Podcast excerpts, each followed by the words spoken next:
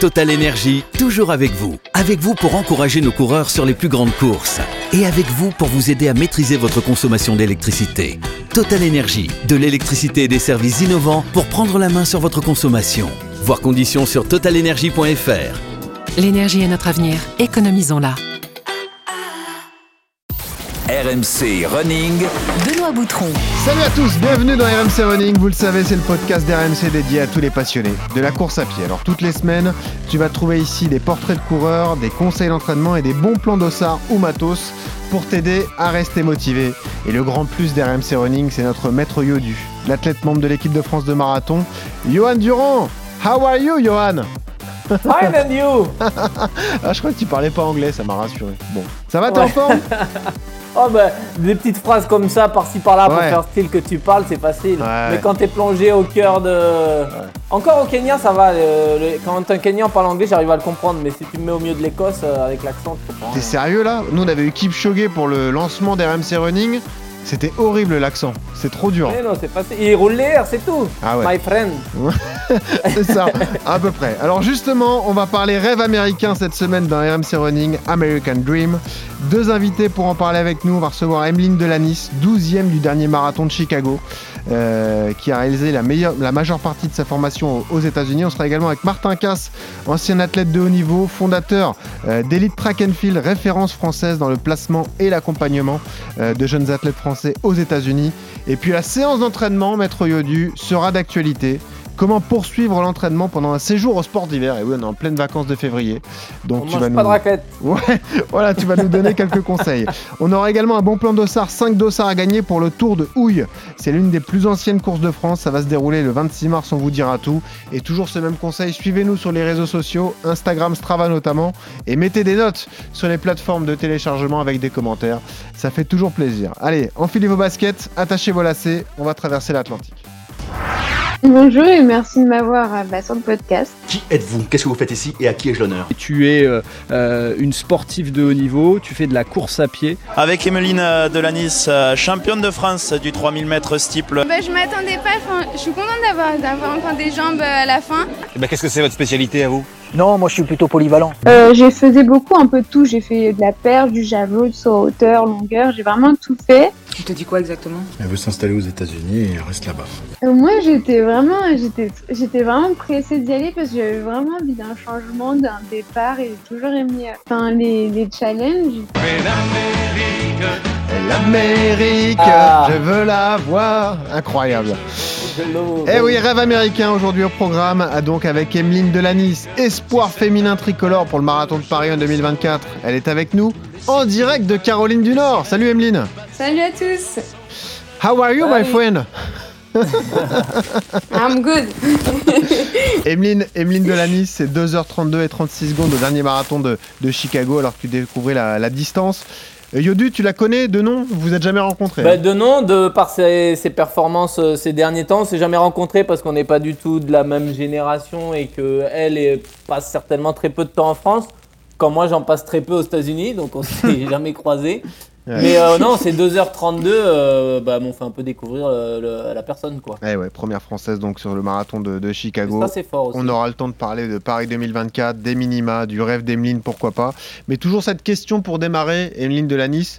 Pourquoi tu cours, tout simplement? Euh, pourquoi je cours? Bah, euh, on- à la base c'est pour la performance, pour, euh, bah, j'aime bien euh, me surpasser, puis euh, bah parce que j'aime bien courir. Voilà, tout simplement. Ça, ça aère l'esprit. C'est simple. Voilà. Allez, Emeline, on attaque tout de suite ton CV Voilà. de coureur. RMC. Le CV de coureur. Tu as quel âge aujourd'hui, Emeline Euh, 25 ans. Et tu cours depuis quand Euh, j'ai commencé de l'athlétisme en général à 12-13 ans. Ah ouais, donc tu as commencé euh, assez tard finalement, non? Bah, je faisais un peu de tout au début. Après, euh, tout ce qui est course de fond, vraiment me mettre au demi-fond, j'ai commencé quand je suis partie euh, aux États-Unis, du coup en 2015. Eh ouais. Euh, Emeline, aujourd'hui, tu cours combien de fois par semaine? Euh, actuellement, je suis blessée, mais normalement, on va dire euh, 10, 12 fois par semaine. Ah oui, donc évidemment, ça représente quel volume hebdomadaire à peu près lorsque tu es en prépa marathon? Euh, j'ai été jusqu'à 180. Ah oui, gros volume. Ah, pas mal. Un record perso dont tu es fière, Emeline Euh, bah, je dirais le marathon à Chicago. Ah oui, évidemment. Euh, quelle est ta dernière course disputée, justement Bah, le marathon à Chicago. Ouais, c'était le dernier. Actuellement, non, j'ai fait un cross. euh, j'ai fait un cross quand je suis rentrée en France. euh, bah, mon retour en France, j'avais fait le cross de dans le, au Mans. Ok. Dans la Sarthe. Voilà, chez Christelle Donné, quoi. Voilà. Voilà. Euh, Oreillette. Ouais. Ouais, les rillettes. Quelle sera ta prochaine course? Bah, si tu es blessé, c'est dur à dire, du coup. Oui, voilà, c'est c'est un peu compliqué là. Bon, je ouais, ne bah. sais pas encore, mais euh, on verra. Bon, on garde espoir quand même. Euh, quelle est ta séance d'entraînement préférée? Hum, je dirais un footing, les footings longs, enfin les sorties longues.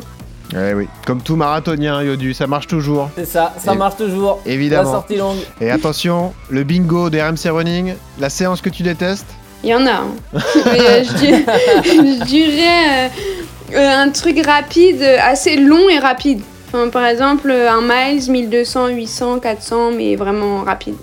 Ça, les trucs rapides avec des grandes récup, j'aime pas.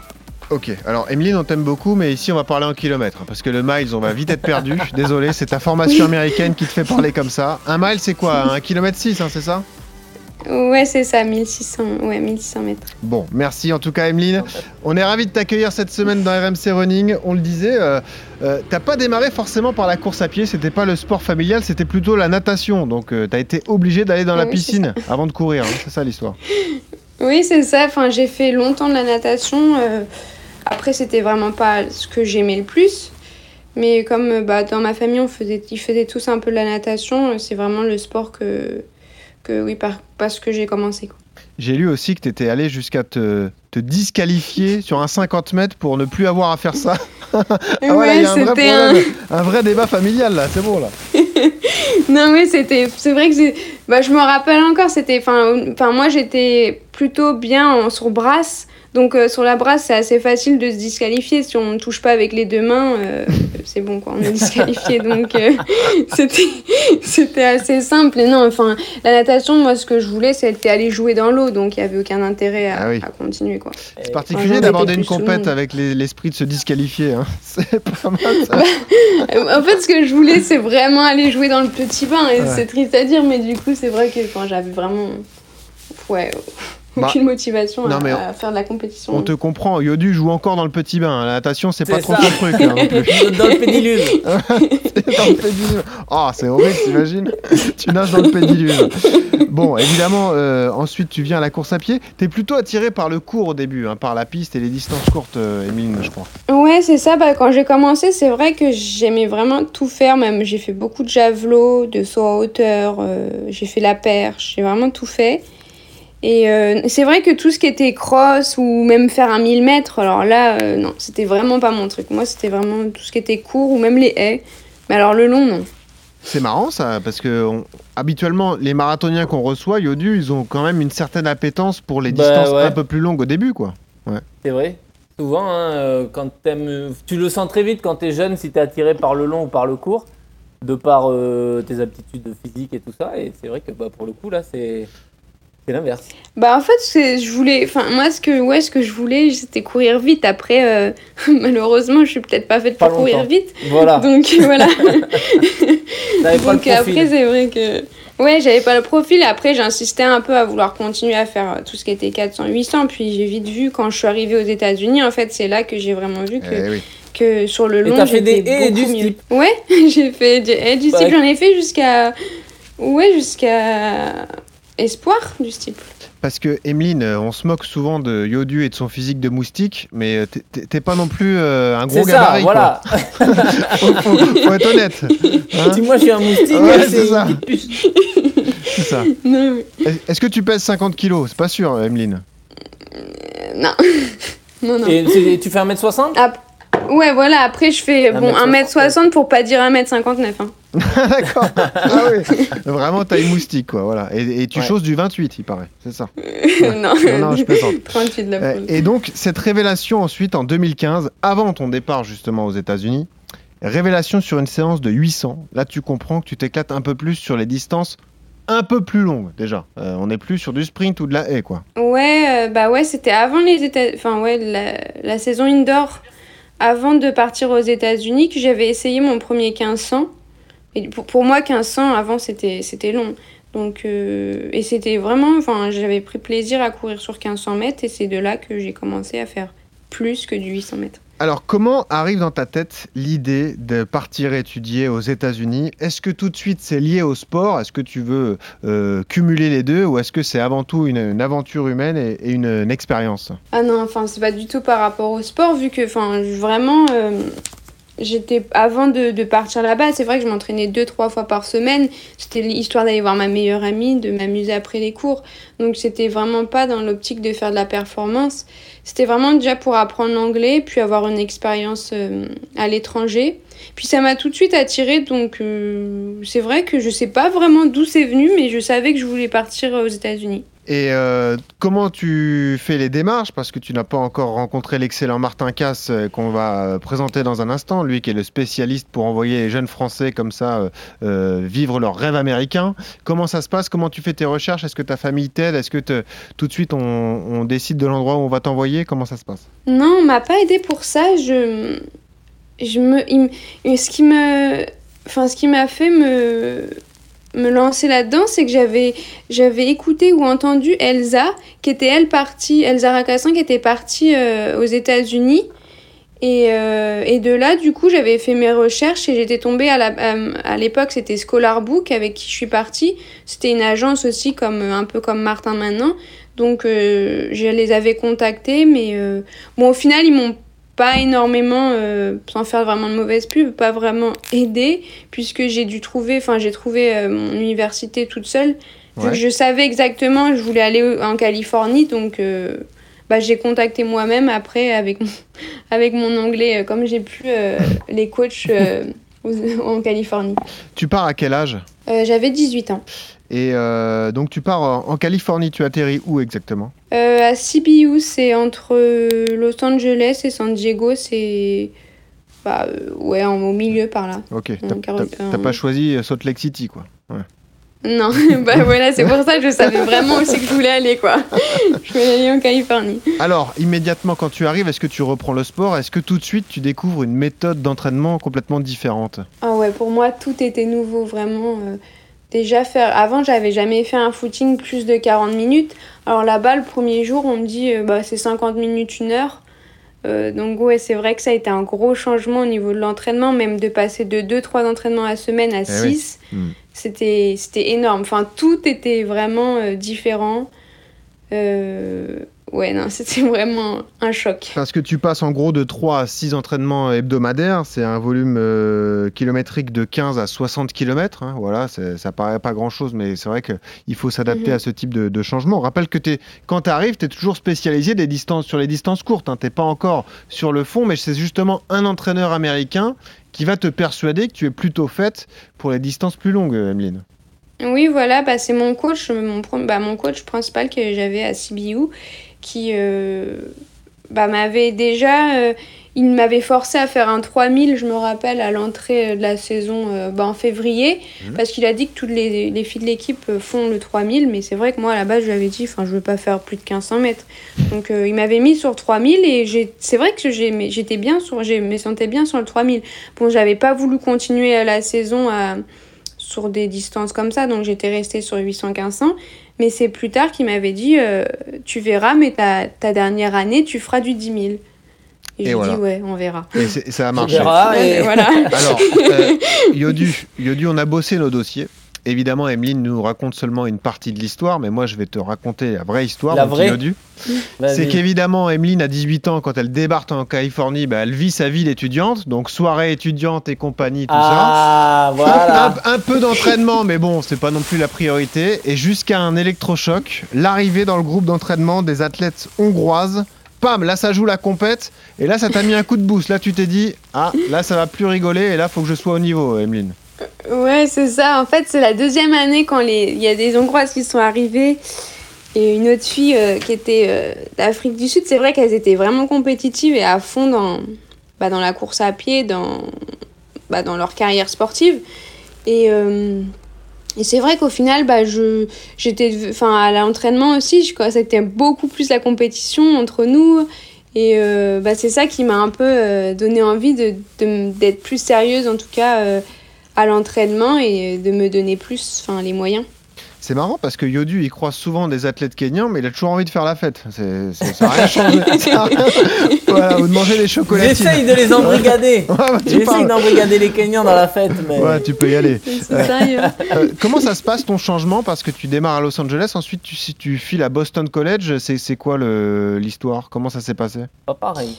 Euh, ouais, pas pareil. C'est malheureusement, ouais, c'était peut-être pas le meilleur choix que j'ai fait.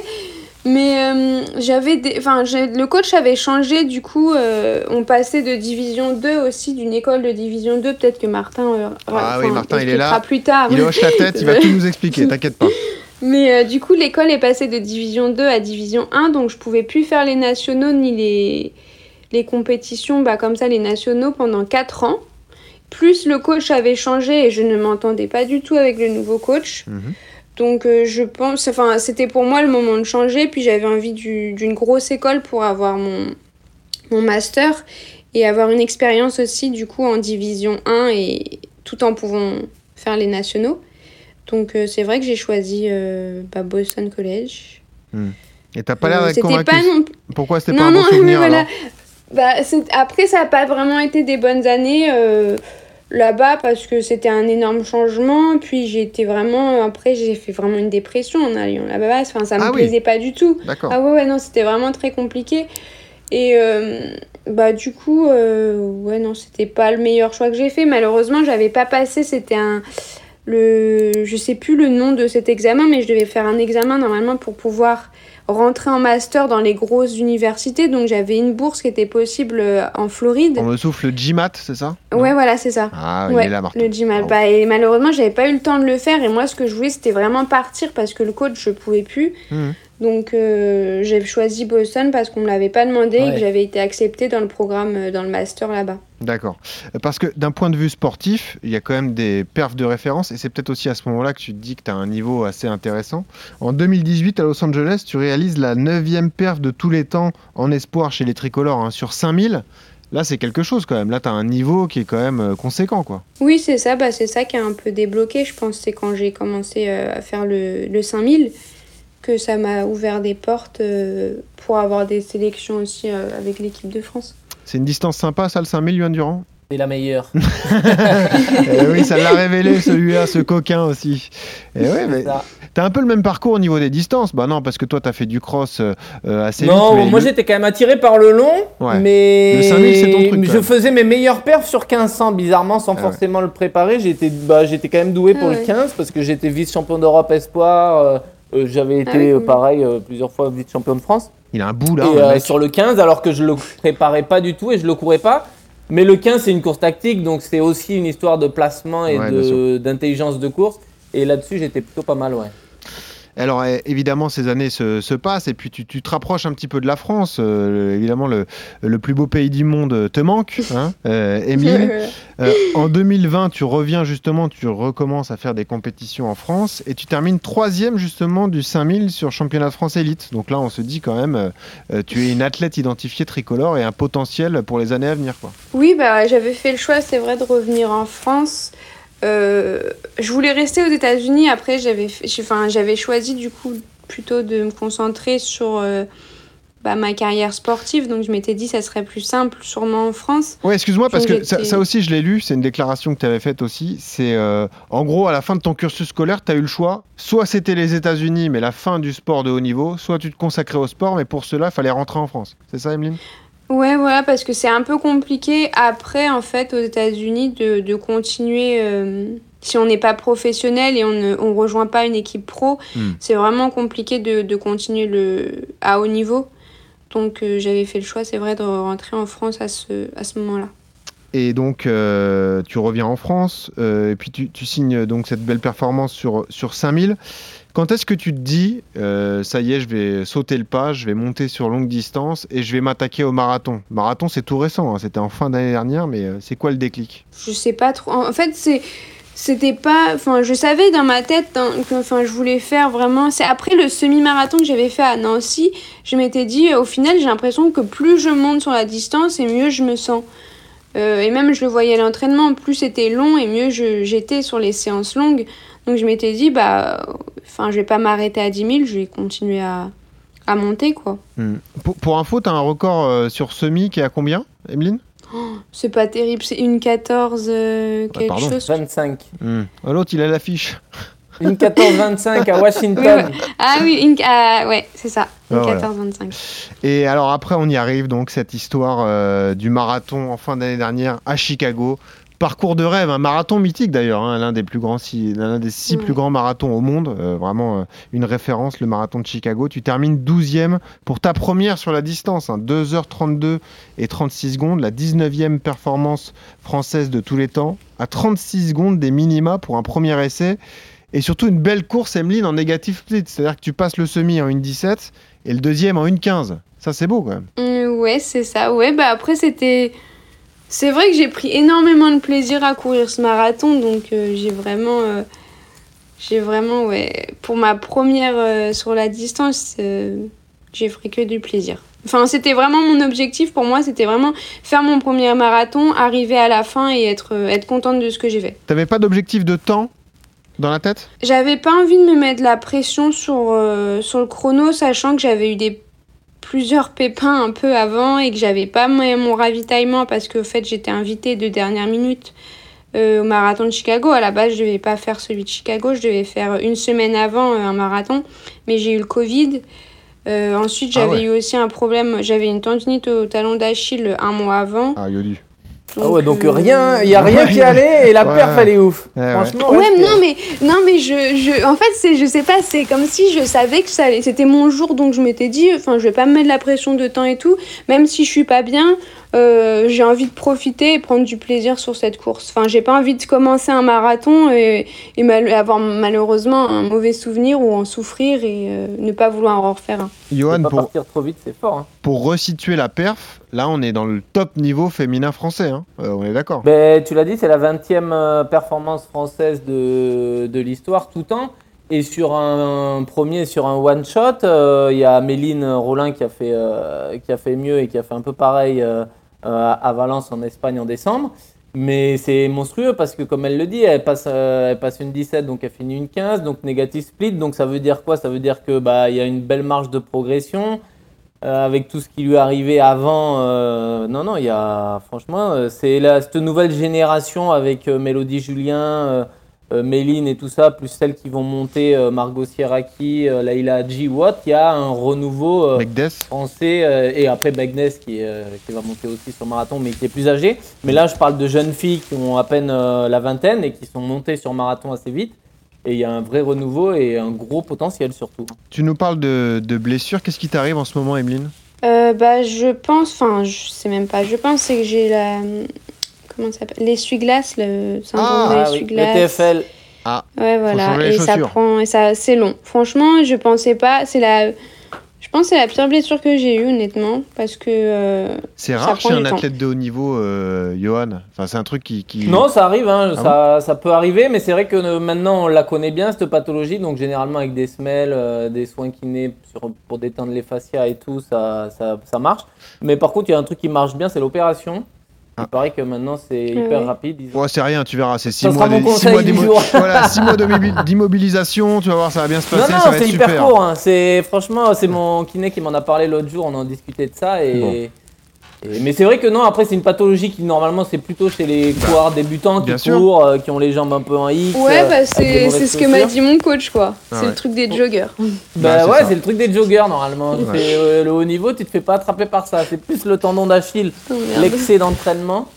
Ouais, mais l'avantage, Emeline, c'est que c'est un problème entre guillemets mécanique. Donc ça se règle. C'est pas un problème euh, tendineux, musculaire ou quelque chose comme ça. Donc finalement. Ouais, euh, c'est ça. Et si apparemment, c'est parce que je suis vraiment trop, euh, trop de raideur, en fait, d'après le- mon physio. Ah. Donc, euh, Faut Ah s'étirer. bah ça, un manque de souplesse, ouais.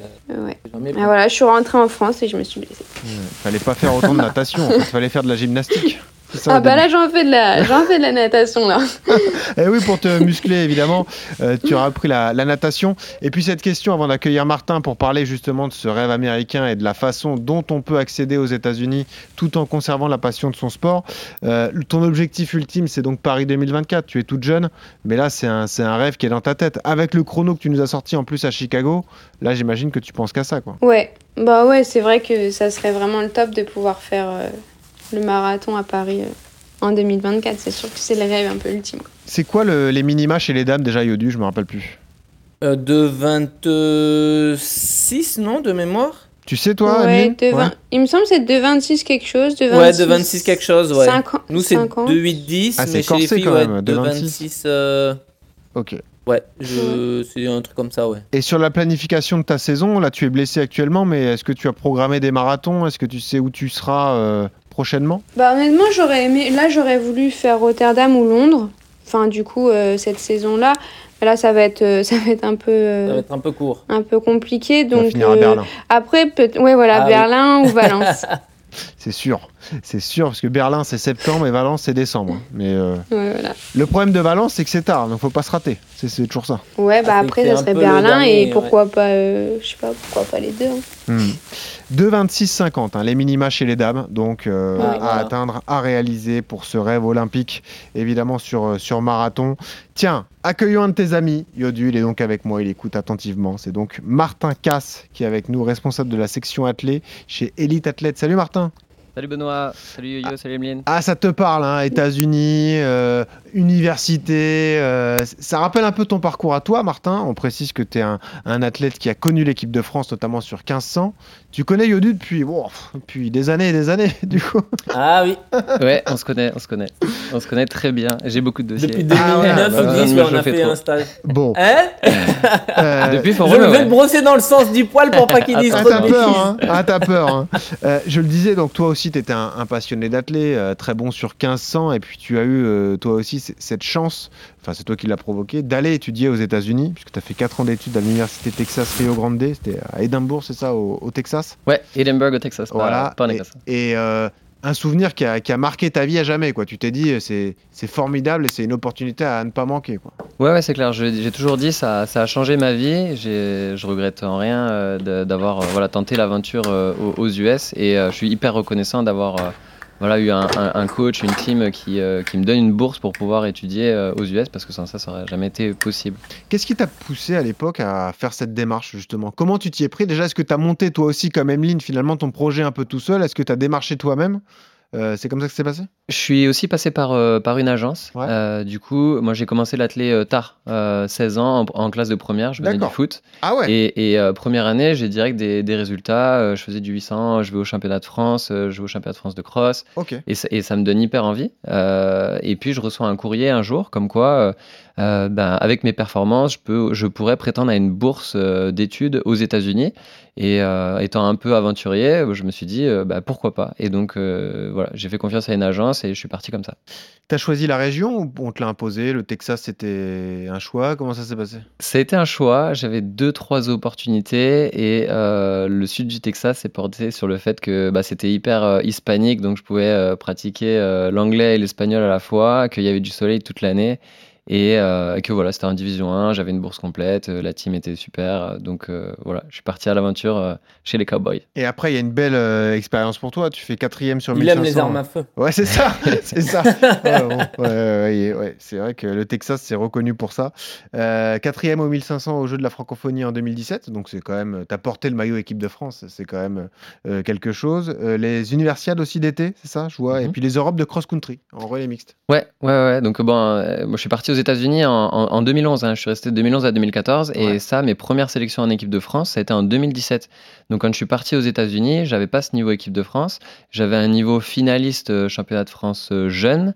Et euh, donc bah, les US ont largement contribué à, cette petite progression. Quoi. Et, et puis voilà, bah, en 2017, à, 27 ans, du coup, je fais ma première sélec pour les Jeux de la Franco. Et puis une sélec en appelle une autre.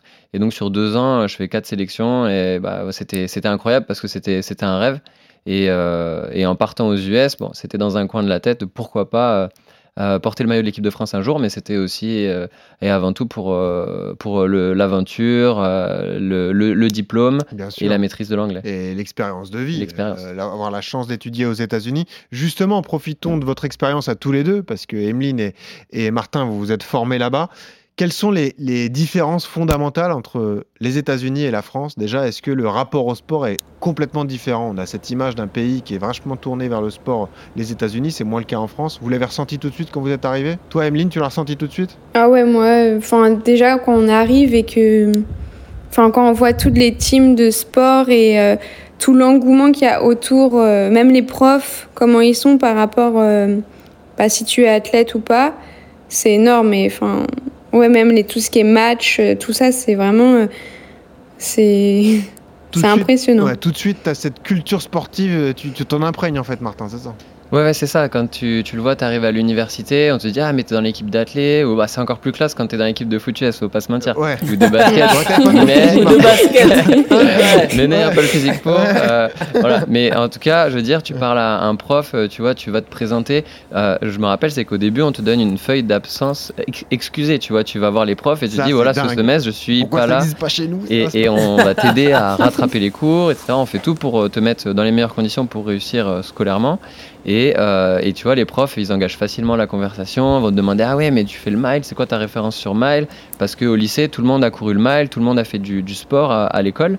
Et, et, en fait, effectivement, il y a, y a, cet engouement. Et euh, voilà, dans certains sports, beaucoup plus que d'autres. Hein, les, les, sports rois, c'est le foot, le foot US, le basket et le baseball. Mais même l'athlé, euh, ça reste euh, un sport qui est, qui est beaucoup, plus, euh, beaucoup plus populaire qu'en France. Est-ce que la plus grande différence, Emeline et Martin, elle se situe au niveau des structures? Des structures sportives justement sur vos, bah, sur vos universités Est-ce que tu as été impressionné, toi, Emeline, quand tu es arrivé comme ça en Californie, sur toutes les structures qu'il y avait au niveau de l'athlé? Ouais, après, nous, on n'avait pas à CBU encore, moi, à l'époque où j'étais, on n'avait pas de piste d'athlétisme. Mais c'est même, enfin, au final, c'était pas important parce que tout ce qui était autour, le, gymnase, enfin, la salle de sport, euh, tout, enfin, tout, ouais, toutes les infrastructures, même quand je suis passée à Boston et que j'ai vu tout ce qu'ils avaient, j'ai dit, mais waouh, c'est impressionnant, quoi. Tout ce qu'ils mettent pour le sport. Martin, ouais, c'est pareil, toi, quand t'es arrivé là-bas au Texas, c'était fou. Ouais, c'était fou. Alors moi j'avais une piste qui était euh, vieillissante depuis ils l'ont ils l'ont refaite, mais euh, mais pareil, c'est pas grave, ça permet on avait largement de quoi euh, très bien s'entraîner. Et j'ai été choqué parce qu'au Texas donc tous mes potes venaient du, du Texas et dans chaque ville, voilà, tous les deux miles, il y a une piste d'athlétisme en tartan. Et donc ah tu vois quand tu vas chez un copain pour Thanksgiving, viens sur ma piste et ben, tu trouves une piste pour faire des séances un peu partout quoi. Et donc quand tu vois à Toulouse que on n'a pas une une, une salle euh, d'athlétisme à moins de deux heures et des, pistes d'athlètes, il y en a, mais euh, il n'y en a quand même pas des masses. Donc, Imagine euh, à Bergerac. donc c'est vrai on en a une après 50 ans de bagarre. voilà. mais, mais le, le, projet est fou. Alors, il y a une autre chose qui se développe beaucoup aux États-Unis, c'est ce sentiment d'appartenance quand tu es sur université, tu es fier de porter les couleurs de ta fac, de ton université. Vous l'avez ressenti ça aussi? Je sais pas, est-ce qu'il y avait les manteaux, les tenues, les trucs, tout ce qu'on voit? Ça, existe aussi, Martin Ah bah ouais, c'est la, c'est la folie quoi. Déjà, on, te dote euh, d'équipements euh, pour représenter l'université. Et puis, tu as, le bookstore avec euh, tous les t-shirts et tout. Et donc, bah, tu peux facilement acheter un t-shirt, une casquette. Et puis, c'est à vie, en fait, que tu restes membre de ton université. Et donc, par exemple, au Texas, tu as Texas AM contre UT, les Longhorns de, de University of Texas. Et tous les, les, même les papis, ils ont la casquette de UT Texas AM, ils ont le logo à l'arrière du truck et ils représentent à vie leur université. Il y a un très fort sentiment d'appartenance. Parlons compétition, Emeline, les compètes universitaires, est-ce que là aussi on est dans un autre monde? Est-ce que c'est euh, euh, l'image que l'on s'en fait ici? Est-ce que les tribunes sont blindées? Est-ce qu'il y a une ambiance euh, surréaliste? Comment ça s'est passé pour toi, Emeline, les courses universitaires? Ah ouais, les... enfin, c'est énorme, c'est la densité et le niveau qu'il y a. Enfin, Là, des... enfin, même à Boston, quand j'ai fait ma saison indoor à Boston, j'étais enfin j'ai pas ma place dans la, la série 1 quoi enfin tout il y a je sais pas combien de filles qui courent en moins de de 15-30 autour de 15-30 15-40 sont 5000 Enfin, surtout en division 1, le niveau, il est incroyable. Et euh, c'est surtout c'est la densité. C'est énormément de densité. Puis c'est vrai qu'il y a tout le temps du public pour, euh, pour encourager. Quoi. Les stades et les, les pistes sont pleines Comment on est considéré, Martin, quand on est athlète européen et qu'on intègre une université américaine? Est-ce qu'on est euh, pointé du doigt Est-ce qu'on est considéré comme un membre de l'université quoi qu'il arrive? Est-ce qu'il y a une différence? Non, je pense qu'on est euh, assez euh, mis en valeur. De toute façon, euh, voilà, on est, on est même respecté parce qu'on vient de loin pour Ouais. représenter l'université. Ouais. Et j'ai même des potes qui me disaient mais qu'est-ce que t'es venu foutre au, au sud du Texas? Et je disais bah moi je suis fier d'être là les gars Ouais. et tout et c'est trop cool. Et ils disaient non mais franchement respect. Euh, et, et, euh, et ils apprécient justement qu'on vienne euh, bah, à la découverte de cette culture. Euh, les, les Ricains, euh, enfin en tout cas moi là où j'étais, ils étaient peut-être moins prêts à partir à l'aventure aussi loin parce que même eux déjà, euh, il y avait le North Dakota ou d'autres États qui étaient déjà assez loin avant qu'ils s'aventurent à aller euh, en Europe dans des cultures qu'ils connaissent pas du tout et des pays des, avec des langues qu'ils qui ne connaissent pas non plus. Parlons de. et Est-ce que tu as bien été accueilli par les Américaines, Martin? C'est ça aussi. Ah, On a dit qu'on question. pouvait pas tout dire. Commence pas sur les dossiers? Parce que tu vas tomber, mon vieux. Je te le dis, c'est un conseil que je te donne, Yodu. Et moi j'étais très sage. Voilà, euh, bonne Le réponse. petit français, the French kiss. Voilà, peut-être. Euh, autre question euh, importante. Donc toi, après, tu rentres. Euh, Martin, tu poursuis ta carrière euh, professionnelle aussi. Tu décides de fonder USA Project parce que tu es marqué par ton histoire personnelle et tu te dis, moi aussi, j'ai envie d'aider et de, proposer à des jeunes Français qui rêvent de mener à la fois un parcours scolaire et sportif aux États-Unis, bah, de les aider dans les démarches. C'est comme ça que te vient l'idée et que tu montes bah, cette entreprise? Ben c'est ça en fait. euh, alors ça a été euh, un moyen de effectivement faire euh, quelque chose qui, qui, qui me plaisait. Comme je dis tout à l'heure que j'ai vécu euh, la meilleure expérience de ma vie, pourquoi pas le faire partager aux autres? Mm. Parce qu'en plus en France, ben, effectivement, Emeline en a parlé tout à l'heure, elle était passée par une autre, une autre agence. Il y avait d'autres agences qui le faisaient, mais il n'y avait jamais un vrai référent athlétisme. Et donc je me suis dit, bon, ben, je pense qu'il y, a- il y a une place à prendre. Et puis c'était 2017, j'avais intégré une école de commerce, j'ai fait l'EM Lyon en, en master. Là, j'étais au port de l'équipe de France. J'avais des opportunités dans des grosses boîtes. Et je me dis, mais je pense que je vais pas pouvoir aller chercher euh, l'équipe de France et finir un peu ce que j'ai commencé en athlé si je bosse dans une grosse boîte. Et donc, euh, je, vois, c'est là où j'ai lancé un peu ce, ce projet. Et puis, j'ai pas fait que ça. J'ai pas fait que ça project. J'ai monté des camps aussi euh, dans le sud de la France, entre Font-Romeu et Toulouse pour des Américains. Et donc, euh, bah, les Ah, deux activités ont, Ouais. ont, ont commencé à, à prendre et puis euh, bah, je me suis très vite pris au jeu et donc j'ai mis aussi fin à ma, ma petite carrière d'athlète et pour me dédier complètement à bah, voilà, cette passerelle entre la France et les US pour les étudiants sportifs. Alors, rentrons dans le concret, parce qu'aujourd'hui, tu as rejoint l'agence Elite Athlète. Donc, toi, tu gères la section athlée. Donc, tu aides les jeunes Français euh, qui rêvent euh, des États-Unis à poursuivre le- euh, leur but et aller à trouver une université. Comment ça se passe déjà? Est-ce que euh, tu acceptes tout le monde? Et est-ce que c'est des demandes qui te parviennent des États-Unis? Ou est-ce que c'est le français qui est demandeur et que toi, tu vas vendre euh, de l'autre côté de l'Atlantique? Oui, donc c'est ça. Je suis directeur du département athlétisme de l'agence Elite Athlète. Euh, donc juste pour faire le, le lien, hein, donc euh, j'avais mon agence et en fait on a fusionné avec Elite Ouais. Athlète en, en 2020. Eux qui étaient plutôt spécialisés sur le foot Voilà, qui avait monté FFF USA. On est partenaire de, de la FFF Mm. euh, sur le placement d'athlètes aux États-Unis et on a la double casquette agent pro et donc et placement d'athlètes. Donc on a décidé de faire pareil sur l'athlète, en gros ce que j'avais plutôt bien commencé. Et on a d'autres départements aujourd'hui, notamment le tennis, et- etc. Donc sur euh, ma partie, quand même la- l'athlétisme, euh, aujourd'hui on a une soixantaine euh, d'athlètes qui partent aux États-Unis. L'engouement est de plus en plus fort. Ça, on, on peut pas prendre tout le monde. Je dis souvent, bah, je suis obligé de, de refuser, mais bon, on, on accorde quand même de l'importance à des, des jeunes qui auraient, qui auraient un niveau voilà, régional. Et s'ils peuvent pas partir tout de suite, on leur dit, bah, tu vois, il faut encore que tu t'entraînes dur et que tu puisses avoir les performances requises pour partir. C'est délicat parce que en demi-fond féminin, par exemple, il y a énormément de place. En sprint masculin, c'est beaucoup plus Ah bah oui, compliqué. oui. Donc, on est obligé, pour placer même dans des petites universités, dans le sprint masculin, d'avoir euh, des, des mecs qui courent à 10,50, 10,60 le 100 mètres. C'est quoi la catégorie d'âge? La catégorie d'âge, ben, on va dire plus on part tôt, mieux c'est. Si on va avoir plus de temps pour partir aux États-Unis, comme euh, Emeline qui est partie direct après le bac, Mm. mais on a aussi beaucoup d'étudiants qui partent après une licence et là on les aide à trouver euh, des, des masters. Euh, après, plus on, plus on est âgé, plus ça devient compliqué, notamment pour aller en division 1 NCAA.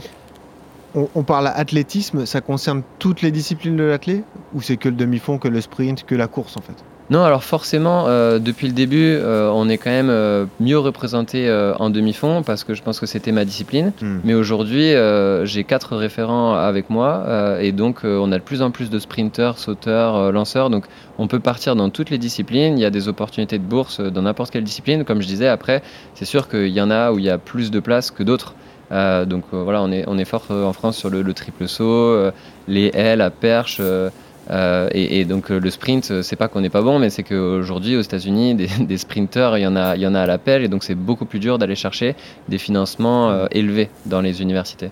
Emeline, toi, tu as un exemple concret. Donc, on l'a dit, tu as fait ton cursus aux États-Unis. Ça t'a permis de te convaincre que tu avais un truc à faire au, au haut niveau. Est-ce qu'il y a quand même des bémols dans une expérience américaine? Emeline, à ton avis, ou est-ce que euh, t'en vois pas? Honnêtement, il y a vraiment plus de bien que, que des mal. Après, je dirais peut-être que c'est pas quelquefois individualisé ni. euh, bah, moi, en prenant mon exemple, qui connaissait vraiment rien, euh, enfin vraiment la, la course à pied, enfin deux trois fois par semaine que je faisais, enfin c'était vraiment rien de très sérieux. J'arrive là-bas, mais personne vraiment me montre, bah, par exemple, des comment on s'étire correctement, comment on utilise un foam roll. Enfin, en fait, c'est, je pense que c'est pas vraiment individualisé, donc après, c'est à soi-même de savoir se prendre en charge. Sinon, euh, ça peut venir un peu compliqué, quoi. Ou alors, sinon, si on a déjà des habitudes en France où on a un certain confort avec nos kinés et tout ça, et qu'on passe euh, et qu'on on attend un peu, quelquefois, peut-être euh, beaucoup de là-bas, c'est sûr qu'il n'y a pas des. Certes, moi, pour, en tout cas, j'étais très contente parce que j'avais des kin- il y avait des kinés. Après, ils ont, à, à mon avis, ils sont, ceux de l'université ne sont pas toujours très, euh, comment dire, en tout cas, euh, très bons. Ouais, d'accord, très spécialisé. quoi. Ok. Voilà. C'est pas un Ils truc. m'aidaient pas trop, quoi. C'est pas un truc pour Durand qui lui a ses trois kinés, sa nutritionniste, son machin, son Qui est tout le coiffeur. temps blessé, tout oui. ça, qui est tout le temps blessé. Non, mais après, après tout ça, je pense aussi ça dépend des universités. Oui. Moi, j'étais dans une division 2 au départ, et Hmm. donc euh, c'est vrai qu'il n'y a pas non plus tout, mais quand je suis passée à Boston, on avait euh, un nutritionniste, euh, un psychologue si on voulait, un coach mental. euh, Enfin, c'était quand même un peu plus suivi. C'est aussi ça ton rôle, Martin. C'est que certes, tu envoies des, des jeunes adultes aux États-Unis, mais tu les accompagnes aussi. Tu les aides dans les démarches administratives parce que c'est quelque chose d'assez compliqué. Mais tu gardes un vrai suivi des athlètes. Quoi. Tu ne les laisses pas comme ça tout seul dans la nature euh, une fois que tu les as envoyés. Bah c'est ça, c'est qu'on n'est pas, on pas une plateforme, on est euh, une agence euh, de, de, de conseil et, euh, et donc après le départ, il y a un suivi, mais déjà avant le départ, il y a beaucoup d'échanges. Hmm. Euh, on fait des appels avec, euh, moi je fais des appels avec mes athlètes en demi-fond et des coachs et je les aide à y voir plus clair et forcément après s'ils ont des super perfs sportives et un super dossier scolaire, un bon niveau d'anglais, on peut ratisser hyper large, ils peuvent avoir leurs exigences en termes de localisation, de division, de tout. Et euh, puis d'autres, on dit bon ben là, euh, voilà, c'est, il y a pas, il va pas y avoir une tonne d'offres, donc euh, t'es il va falloir le début, forcing. Ouais. Mais on essaie d'être le plus franc possible. Hmm. euh, sur les avantages et les inconvénients d'un, tel parcours, on, on, on essaye vraiment de personnaliser parce qu'il y en a qui viennent nous voir en disant bah, Moi je veux aller aux Jeux Olympiques. Il y en a d'autres où c'est vraiment euh, Je veux faire un master euh, Ouais. en biologie marine, en ingénierie aérospatiale et euh, Ah oui. peu importe la team. Et, et donc euh, on est aussi des, des conseillers sur le, sur le plan académique. Donc on essaye de répondre à, à toutes les demandes au mieux. Bon, la question qui fâche évidemment, combien ça coûte? Bah, le placement donc, coûte 3000 euros. C'est Moi, c'est ce que j'ai payé pour partir. Je ne sais pas, euh, Emeline, si c'était euh, dans ces environs. Euh, mais ça fait des années en tout cas que le prix n'a pas augmenté. Et pourtant, bah, on a de plus en plus de, de réseaux. Je me déplace régulièrement euh, aux États-Unis pour, euh, pour rencontrer les coachs. Euh, et tout à l'heure, tu demandais en fait comment ça se passait. Mais c'est qu'aujourd'hui, j'ai aussi des coachs qui m'écrivent parce qu'ils ont des besoins Des pour carences, renforcer leur équipe. Hmm. Et puis, bah, on a la chance aujourd'hui de. Je pense qu'on a une bonne visibilité sur, euh, sur les réseaux. On communique beaucoup sur les athlètes euh, qu'on a euh, aux États-Unis et on reçoit beaucoup de demandes. Hmm. Et donc, bah, on essaye de matcher un peu la demande des athlètes en France et celle des coachs aux États-Unis en, voilà, en apportant un, un vrai conseil. Quoi. Est-ce que tu peux nous rappeler ton site comme ça, ceux qui sont intéressés, pourquoi pas, qu'on dans leur entourage quelqu'un qui aimerait vivre ce, ce rêve pour- Ouais, et ben www.eliteathlete.fr. Voilà, tout simplement. Et et sur, vous aurez- sur les réseaux, voilà, Elite Athlete Track and Field, parce qu'on a des, des comptes spécialisés par, euh, par sport. Emeline, Martin, vous restez là, on passe à la séance. RMC, La séance. Alors, séance qui n'a rien à voir, mais c'est la période, Maître Yodu, euh, les vacances scolaires de février. Et voilà, on y est en plein Ah. dedans. Et pour les plus chanceux, c'est souvent synonyme de séjour dans une station de sport d'hiver, donc l'altitude, le froid, le dénivelé. Pas le meilleur plan pour continuer une prépa de, de course à pied. Alors, on va faire deux cas de figure, Johan. Euh, ceux qui sont en prépa de quelque chose et ceux qui ne sont pas en prépa. Euh, déjà, tout simplement. Là, tu es en train de, de me demander si tu as le droit d'aller au ski, c'est ça? Un peu. Moi qui prépare le marathon de Barcelone. Non, non, mais euh, déjà, question simple. Est-ce que hors prépa spécifique, tu conseilles à une personne, à un coureur amateur, de couper totalement la course lorsqu'il va au, au ski quoi tout simplement. Ah, complètement. Complètement, ouais. S'il n'a pas d'objectif à court ou moyen terme, euh, cette semaine-là, cette semaine de vacances au ski, bah, c'est des vacances. Donc, euh, si, s'il n'a pas l'objectif de, de, courir et de se dire faut que je sois prêt dans un ou deux ou trois mois euh, pour, pour une compète, ouais, non, faut pas qu'il court. C'est des vacances, il faut profiter de sa famille, il faut profiter des proches, il faut profiter de, de manger de la raclette et puis surtout, il faut profiter des, des, des conditions de, de, la montagne, de skier, de faire de la raquette, de faire du ski de fond, de faire euh, ce qu'il veut, mais de laisser un peu la course à pied de côté pour les vacances, quoi. Après, à contrario, si on a des objectifs, là, c'est un peu plus compliqué. Oui, ouais. mais quand on n'aime pas sa famille, non, je plaisante. Euh, est-ce est qu'il y a un apport du ski dans la course à pied? Est-ce que ça te renforce musculairement? Est-ce que ça peut te servir quand même lorsque tu, tu redescends? Bah ouais, le ski, alors euh, il y a plusieurs types de ski, hein. le ski alpin ou le snow, enfin le, le, ski de descente en général, ouais, ça c'est bien pour muscler euh, le, le, bas du corps, hein. on l'a tous ressenti à la fin d'une journée de ski, alors ne serait-ce que porter les chaussures toute la journée, vous avez l'impression que de plus avoir de jambes. Bah, vous avez les quadris fusillés, les ischios, vous êtes vachement sur les ischios, vous avez les fessiers un peu chargés, euh, vous avez toute la ceinture abdominale qui va travailler pendant que vous faites euh, du ski de descente, parce que voilà, il y a toujours cette histoire de maintien euh, euh entre le, l'abdo, les abdominaux, le, dos et, et, cette façon de, se gainer un petit peu naturellement. Euh, L'autre point positif du, du, ski, ça peut être toute la notion d'équilibre, hein, de coordination et tout ça qu'on peut retrouver chez le, chez le coureur. Euh, et après, en ski de fond, à l'inverse, bah là, on va se rapprocher un peu de, de, de du travail qu'on fait en course à pied, à savoir un gros travail cardio, un gros travail euh, d'endurance. Ouais. On le voit, euh, on avait eu l'exemple avec, avec Xavier Thévenard, le trailer, qui nous avait expliqué que toute la saison d'hiver, euh, ils font quoi les mecs? Ils font du ski, ils font du ski, euh, du ski alpinisme, fond, euh, de ouais. du ski alpinisme, mmh. des choses comme ça. Donc là-dessus, voilà, le, le, le, cardio va travailler. Et puis c'est un sport qui est moins traumatisant que la course puisqu'il n'y a pas d'impact. Mais malgré tout, voilà, ça va solliciter toute la chaîne musculaire, quadri, ischio, fessier bon. et un peu les adducteurs pour, pour, le ski. Ouais. On parle souvent de bénéfices de l'altitude. Est-ce qu'en une semaine, on a des bénéfices ou est-ce que finalement c'est trop court pour euh... Aucun. Ouais, ouais aucun. non, non. Une semaine, c'est pas assez pour, euh, pour, pour pouvoir faire des globules et tout ça. Donc, euh, c'est pas l'altitude qui va, qui va vous permettre de revenir, de revenir plus fort. Au contraire, si vous courez pendant que vous êtes en altitude, ça va être plus difficile la première semaine. Ouais. Comment on fonctionne si on est en prépa spécifique? Johan, que ce soit semi, 10 ou marathon, euh, est-ce qu'on adapte sa semaine? Est-ce qu'on... Comment est-ce qu'on court déjà? Parce que ça monte et ça descend et il fait froid. Ouais, bah alors pff, voilà, la difficulté c'est ça, c'est de trouver des conditions d'entraînement euh, totalement différentes. Avec, euh, si on a l'habitude de courir sur la route, bah, les routes elles peuvent être verglacées, les mmh. chemins ils peuvent être enneigés euh, et tout ça. Donc il faut quand même essayer de trouver un endroit où courir, peut-être descendre un peu plus bas que la station et redescendre dans la vallée. Euh, les choses comme ça. Et après, il y a tout le volet météo aussi, on ne se rend pas compte, mais euh, l'altitude plus la météo avec des températures à moins 5, moins 10 degrés, elles vont clairement avoir un impact sur la performance. Donc si je dois courir, bah, pendant ma semaine de vacances, j'essaye d'y aller deux, trois fois par semaine. Et dans ce cas-là, j'essaye quand même de privilégier plutôt euh, bah, du footing euh, pour récupérer de, de, sa journée ou de sa demi-journée de ski, des footings un peu en aisance respiratoire, avec derrière, pourquoi pas, du travail de gamme, du travail de technique course pour un peu délier la foulée, travailler cette, le, le, travail du pied, parce que voilà, le, le, toute la journée à faire du ski, à avoir les jambes un peu chargées, bah, si vous courez, voilà, cherche, ne cherchez pas à mettre de la cadence, ne cherchez ouais. pas à aller trop vite. Vous êtes en altitude, ça va être difficile. La météo est moyenne. Euh, pas de. Ça glisse, hein. les choses comme ça. Et on évite le fractionner. Hmm. Si on doit fractionner, faites plutôt du fractionné court, des lignes droites, des choses comme ça pour, okay. je le disais, délier la foulée. Ou alors du footing tempo pour euh, un peu.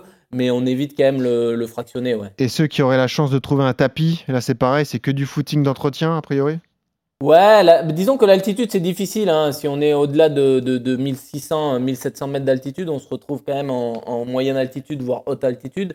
Et dans ce cas-là, euh, le travail de fractionner est beaucoup plus difficile. Donc mmh. la première semaine, nous, euh, on fait toujours des semaines d'acclimatation pour acclimater son corps. Là, en une semaine de vacances, on n'a pas le temps. Donc privilégiez quand même les, les, les, trucs faciles. Si vous courez dehors, bah, déjà, faut être bien équipé. Hein, les chaussures, euh, la frontale, les gants, le bonnet, le coupe-vent qui va bien pour vraiment pas tomber malade. Et puis sinon, il faut rester euh, dans la facilité. Et c'est des vacances, c'est des vacances au ski. Donc je pense qu'il faut peut-être charger l'entraînement avant, Après, au retour, on fait 2-3 jours un petit peu cool quand même pour bien récupérer du, séjour. Et après, je repars sur un gros cycle d'entraînement. Mais il faut profiter de ça pour, euh, pour profiter de ses vacances aussi et profiter de sa famille. Le vin chaud est autorisé? Le vin chaud est autorisé, euh, la raclette aussi. euh, de- voilà, tout, tout, tout ce qui va bien. Alors, attention, bien sûr, quand on dit ski, euh, surtout le truc le plus dangereux, bah, c'est le- la descente et la chute. hein. Ah bah oui. Les entorses de genoux, ça, euh, je sais pas combien il y en a eu, mais Bon. euh, on connaît tous un mec qui est revenu du ski avec soit la clavicule ou le genou dans la, dans la boîte à gants. Donc c'est c'est quand même assez risqué. Hein. Emeline, il fait froid en Caroline du Nord en ce moment? Euh, ouais. Ouais. Bah, pour moi, il fait Ouais. froid. hein. Enfin, euh, Ah.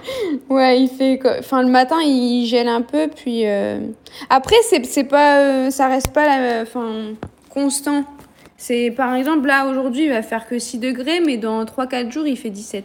Ah bah ça va. Ah, T'as des variations. Ah ouais, Heureusement. des variations. euh, ouais, ouais, non, c'est vraiment des grosses variations. Même, c'est vrai que l'été, euh, ça passe du tout au tout quelquefois. Bon, Martin, il fait froid à Toulouse? Et bah là, en ce moment, il fait aussi froid qu'à Paris, je suis dégoûté. Ah ouais, ouais, ouais, ça pique. hein. Ça pique partout en France, là c'est comme ça. T'imagines à Bergerac, le gars il court sur des chemins enneigés carrément. Enfin bref.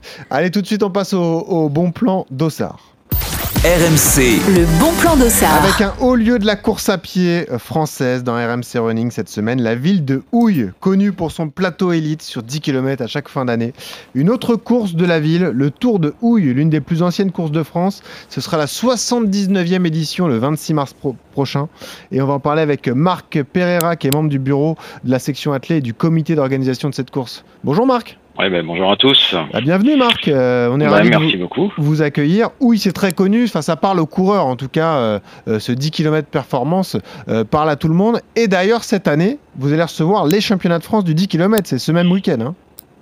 Exactement, là c'est jackpot. C'est une première, euh, c'est une première pour oui, c'est même une première en Ile-de-France. hein. On est effectivement support euh, des championnats de France euh, de 10 km sur route cette année. Donc ça aura lieu le, ça aura lieu le, le 26 mars à Houille. Bon, ça fait un peu moins avec la Caroline du Nord hein, quand on parle de Houille. c'est quand même, sympa. C'est quand même sympa. On est dans, les Yvelines. On est bien desservi par le, le RER A, la ligne J, la ligne L pour ceux qui veulent venir courir. Est-ce que vous avez les arbres euh, sur le départ Comment ça va se Alors, passer on a fait mieux que ça, on a Ah. modifié. Alors, je, je vois à quoi tu fais allusion par rapport, euh, par rapport aux arbres et le départ un peu chaotique de la corrida. Euh, on a, on a revu le, le parcours. On a notamment au niveau du départ dont tu parlais, euh, rapport aux arbres, on l'a complètement déplacé. Là, on est sur une zone qui fait 8, 8 mètres de large sur 400 mètres de long. Donc là, il y a vraiment de quoi, de quoi se lan- s'élancer avec un, un- un léger faux plat montant quand même, hi- histoire de. Mais au global, on est sur un, on est sur un parcours qui est très roulant, hein, comme à chaque fois. Sur une seule boucle? Ah non, on a euh, deux boucles de 3, euh, 3,8, euh, deux boucles de 3,8 km, avec une petite difficulté que les, les connaisseurs de houille euh, apprécient en général, c'est la montée devant l'église. Euh, ça, fait un, un- ça fait un dénivelé de 38 mètres en global, on va rester quand même Oh, ça va. on va quand même relativiser tout ça, ça devrait se gérer. Euh, et après, on a sur la fin du parcours, on est sur un, un plat descendant, donc c'est ce qui fait que le, le, on va dire, le parcours est plutôt propice au, au, au beau chrono. Et euh, Marc, Comment va s'organiser le week-end? Vous faites la course élite d'abord et ensuite il y a la course open où là on peut se faire plaisir, aller chercher un chrono ou faire ça déguisé euh, en Johan Durand? Co- Comment ça se passe? Alors, je sais pas, si, je sais pas s'il y en a qui vont oser se déguiser en Yann Durand, parce que bon, ça met une petite pression quand même. hein, mais euh, euh, en fait, il y a, pour être euh, pour être précis sur le déroulé, il y a quatre courses de prévues. Euh, on démarre à 9h. Hein. D'ailleurs, petite info, euh, le 26 mars, on, ben, on changera d'heure dans la nuit du 26 mars. Oh, en Donc, plus. coup, Ah, voilà, en Ouais. plus. hein. Donc là, Ouais. c'est jackpot. Donc vous perdez une heure de sommeil hein, pour les coureurs. Donc, Allez. voilà. ouais, ouais, ouais.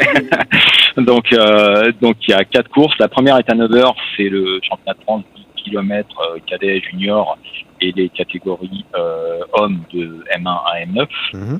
Ensuite, on enchaîne à 10h30 avec championnat de France de cadet à M10 femmes et euh, c'est là que c'est ça qui est sympa, c'est qu'il y a les Open femmes qui prennent le départ bah, juste derrière euh, les, euh, les meilleurs athlètes, donc c'est la même course, ils sont juste en deçà euh, de derrière.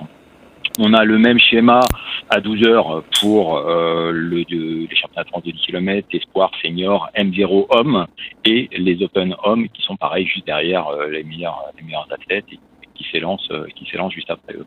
Et on termine euh, pour qu'il y en ait pour tout le monde et que ce soit un élément euh, un événement euh, plutôt festif par une course des collèges qui fait Ah, 2,4 cool. km. Voilà, ça c'est plutôt sympa. Donc 13h30 course des collèges et euh, bah, l'idée c'est que euh, Voilà. les plus jeunes participent à la fête également et que tout le monde se retrouve au niveau de la zone d'arrivée où il y a un village qui est prévu avec des animations, des concerts, des food trucks, des poissons, bref tout ce qu'il faut pour passer un bon moment en famille. Une journée sympa. Et ben pour détecter la future Emeline de la Nice, voilà, la course ça. des collèges, voilà. Non, Euh, mais j'y pense. Hein. Eh ouais, ouais, pourquoi pas. Ah, tu y penses Avec- au, au 10K, euh, Emeline? Ouais, ouais, j'étais Ah. en train de, de regarder la date. Ah bah c'est alors c'est très simple. Euh, La date c'est le 26 26 mars. mars. C'est une semaine avant le marathon de Paris. D'ailleurs, Johan, euh, question technique, mais c'est bien pour un rappel d'allure. Si tu prépares le marathon, tu peux faire un 10K la semaine d'avant, non? Non. Ah d'accord, pardon. Il, il dit, il dit ça parce qu'il veut pas venir, Johan. Comme Ah, il fait le marathon juste après, Non, non, ouais, une semaine avant, moi je fais du jus, ouais, j'ai besoin de, de me reposer. on t'avait, on t'avait prévu, euh, prévu une chocolatine. euh, Ah non, non, Ah, pas. bah alors, Il paraît Arrêtez avec ça. Alors, alors, Sébastien s'y est engagé, hein, que Non, tu non, connaître. Hein, de- Arrêtez. je vais pas prendre notre section bon bah, si athlée. vous... Il m'a dit chez Johan, viens, il y a chocolatine pour lui. Non, Donc on, après, on refuse Ah, ce ils vont m'avoir par les sentiments. Ça n'existe ah bah pas. écoute, Euh, non mais Emeline, écoute, est-ce que vous accueillez Emeline avec plaisir si elle est mais, portée par la euh, course avec plaisir. je voilà. viendrai même la chercher au RER. si Oh, eh ben, ça c'est beau. Mais écoute, si je suis pas blessée. Eh ben, avec plaisir, pourquoi pas. Eh ben super. En tout cas, merci beaucoup euh, d'être venu, Marc. Euh, je précise que vous faites gagner 5 dossards, donc le Tour de Houille le 26 mars. Pour gagner, c'est très simple. Vous euh, nous laissez donc votre mail en commentaire et puis vous nous indiquez, parce que c'est le petit test d'écoute, votre record sur 10 km. Comme ça, on saura à peu près sur quoi vous partez. Et puis votre meilleur temps passé. Merci Marc, à bientôt. Merci à vous, au plaisir, à bientôt. Bonne journée. Je remercie Martin également qui était avec nous. Donc Martin de Elite Athlète, spécialiste de l'athlète. Faites-vous plaisir, hein, vraiment, c'est un beau euh, euh, challenge dans votre vie. Si jamais vous avez un ado qui est passionné d'athlète, euh, contactez Marc, ça peut être une très belle histoire. Voilà, il vient d'avoir son bac, il a eu une mention. Voilà, un petit plaisir, pourquoi pas. Ça peut être pas mal. Oui, Marc. Et j'avais une question justement pour faire euh, la, la transition, enfin euh, pour, pour clôturer. Euh, et Emeline, je voulais savoir jusqu'à quand tu es en Caroline du Nord? Ah, Euh, bah, je suis comme je pars que avec des ESTA, les, les visas touristes, je reste que trois mois. Puis, euh, bah, malheureusement, tant que j'ai pas de visa, euh, c'est comme ça. on te traite comme une touriste, quoi. Donc tu vas rentrer Voilà. quand en France alors? Euh, bah, mi-mars. Ok. Le 15 mars, il me semble. D'accord. Bah, je te demandais parce que justement, prévu, euh, ouais, on, on fait notre premier camp euh, aux US et justement à Asheville en Caroline du Nord. Donc, euh, Ah voilà, 900 Ah, mètres d'altitude, un premier camp aux US encadré par, par un coach de division quand 1 NCAA. C'est Et du c'est- 21 avril au 1er mai. Ah. Et donc si tu étais dans le Ah. coin, euh, Emeline, euh, forcément tu aurais été euh, bienvenue pour, pour témoigner de ton, de ton expérience. Et, Bah, si, si je suis là, ouais, avec grand plaisir. Eh ben voilà. et sur la partie visa, faut qu'on s'appelle parce qu'il y a des, il y a des, il y a des Ah, communes pour là, avoir des eh petits oui, visas il est athlètes, là, euh, eh et oui. rester euh, plus, plus euh, pérennement aux US. ouais. Euh, Dis-moi, Emeline, t'es contente d'être venue? T'as gagné un dossard et euh, un moyen de rester aux États-Unis plus longtemps? ouais, j'en ai de la chance. hein, On est merci. marié avec un Américain. C'est ça son veut Non.